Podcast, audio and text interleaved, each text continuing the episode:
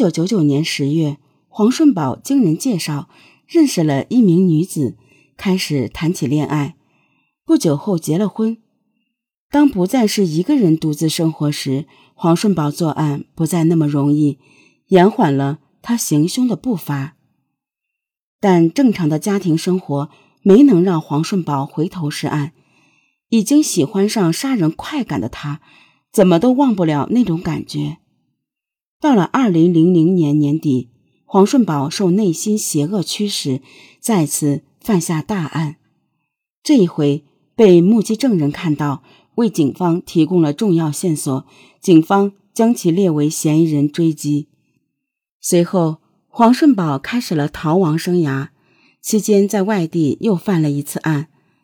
到了二零零一年六月初，黄顺宝潜回江西，逃窜到萍乡，藏匿在火车站附近的棚户区。六月十六日，黄顺宝在火车站广场物色偷窃目标时，一名三十岁左右的女人来到他身边，问他是否要住旅社，并暗示有特殊服务。好些日子没有进过女色的黄顺宝听罢，跟着该女人。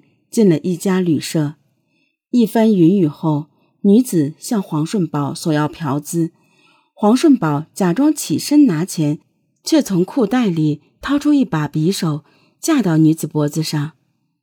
女子吓坏了，求黄顺宝饶她一命。黄顺宝让女子拿钱，女子称自己出门没有带钱，黄顺宝就搜她的包，只找到几块钱，恼羞成怒。加之担心女子告发他，就用双手掐死了该女子。杀完人离开时，黄顺宝见隔壁房间的门没有关严，里面的灯却已经熄灭，没有声响，他就又偷偷潜入，顺手将房内旅客的一部三星手机偷走，匆匆逃进夜色中。天亮后，黄顺宝回到案发地查看，见围了很多人。还有警察在场，便赶紧去了汽车站，准备再次逃离。黄顺宝买了票，坐上车，看着车子启动，心中松了一口气。殊不知，这边警察根据旅馆服务员的描述，刻画出了他的大致画像。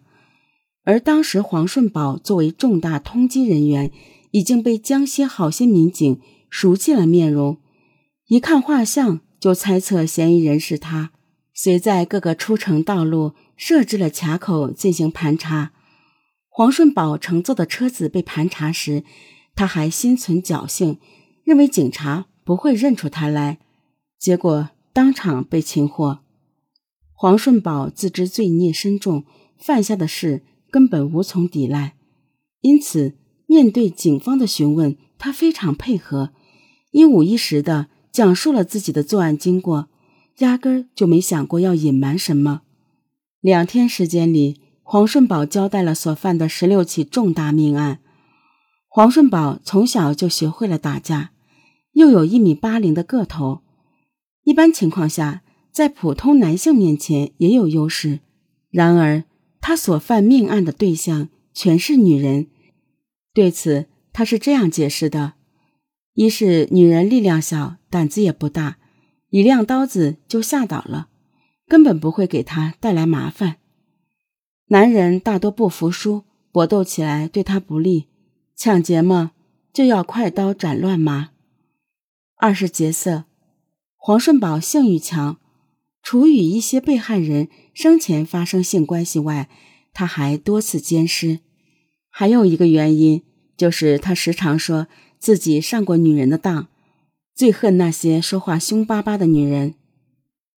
除了这十六起杀人案，黄顺宝还有多起偷盗行为，因为次数实在太多，他已无法完全想起来。他说：“从十三四岁起到现在，除了坐牢那二十年，剩下的时间里，我没干过什么正经事。只要一有机会，我都会去偷。”逃亡以来，黄顺宝辗转上海、福建、杭州、赣州等地，走到哪里偷到哪里。流窜至广东时，他看到办假身份证的小广告，就弄了一个给自己取名叫黄全全。黄顺宝称，当时他被通缉，生怕落入法网，为了讨个吉利，保佑自己安安全全，就取了这个名字。解释完，他有些自嘲地说：“哎，哪晓得还是不安全，被公安抓住了。”谈及自己的犯罪经过，黄顺宝始终是一副无所谓的态度，唯有讲到妻子时。他流露出了一丝愧疚。黄顺宝妻子二十几岁时，受父母之命与当地一男子订婚，并收下了对方的彩礼。但妻子并不喜欢那个男的，为追求自己的自由，这名刚烈女子逃到南昌，七八年再未回家。近三十岁时，她经人介绍嫁给了黄顺宝。他原本以为黄顺宝经过十多年改造，会洗心革面，重新做人。然而不多久，黄顺宝偷鸡摸狗的本性就暴露了出来，让他受到了很大的打击。二零零零年底，黄顺宝犯下杀人罪行潜逃后，其妻不堪忍受乡邻指责，加之对黄顺宝失望至极，上吊自尽了。这是一个可怜的女人，也是一个傻女人。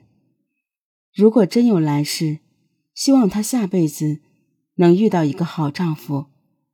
希望黄顺宝这种人，永世不再为人。